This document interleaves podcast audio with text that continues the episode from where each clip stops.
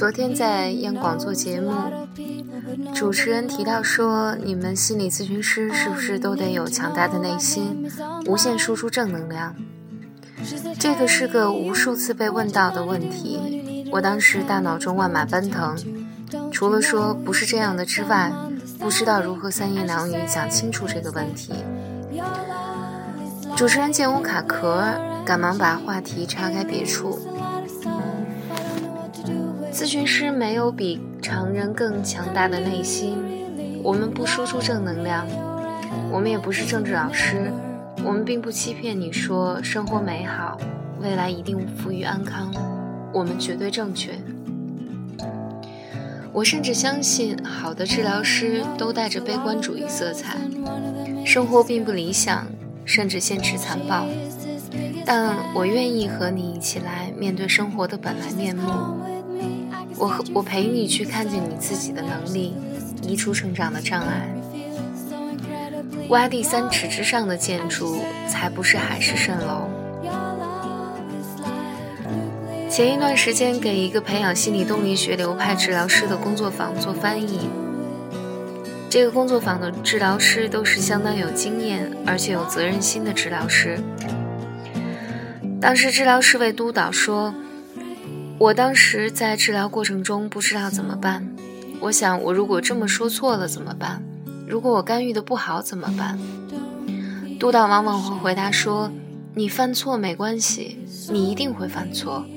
重要的是，当你意识到你的错误，你会不会把它拿回到治疗室中，和来访者讨论你的错误？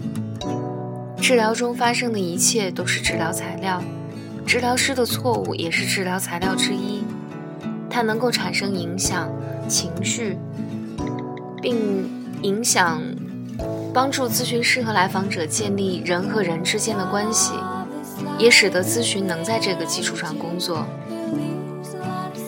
所以，治疗师既要承认自己会犯错误这个事实，更要主动来处理这个错误所带来的影响。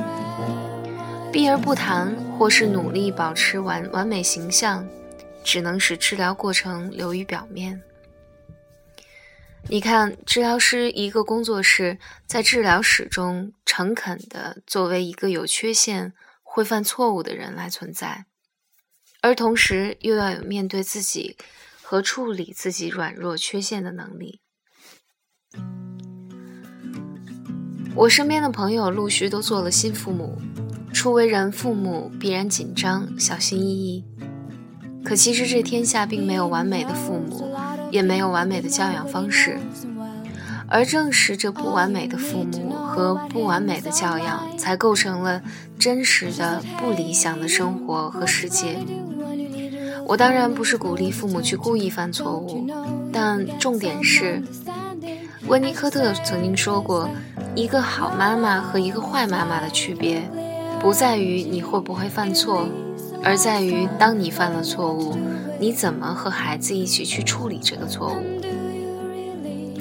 这世上做任何其他角色也都一样，比如邱少云不一定真的存在，雷锋的行为也非常人能为，就连我们电影作品里也开始慢慢去除高大全的形象，我们也得从自己给自己搭建搭建的神台下面走下来。承认自己是人而不是神，终于能长出一口气。当然，我说的容易，承认自己错误这一点其实还蛮难的。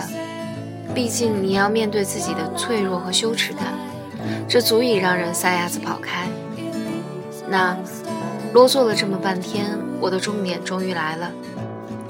我设了一个邮箱，邮箱叫很 sorry。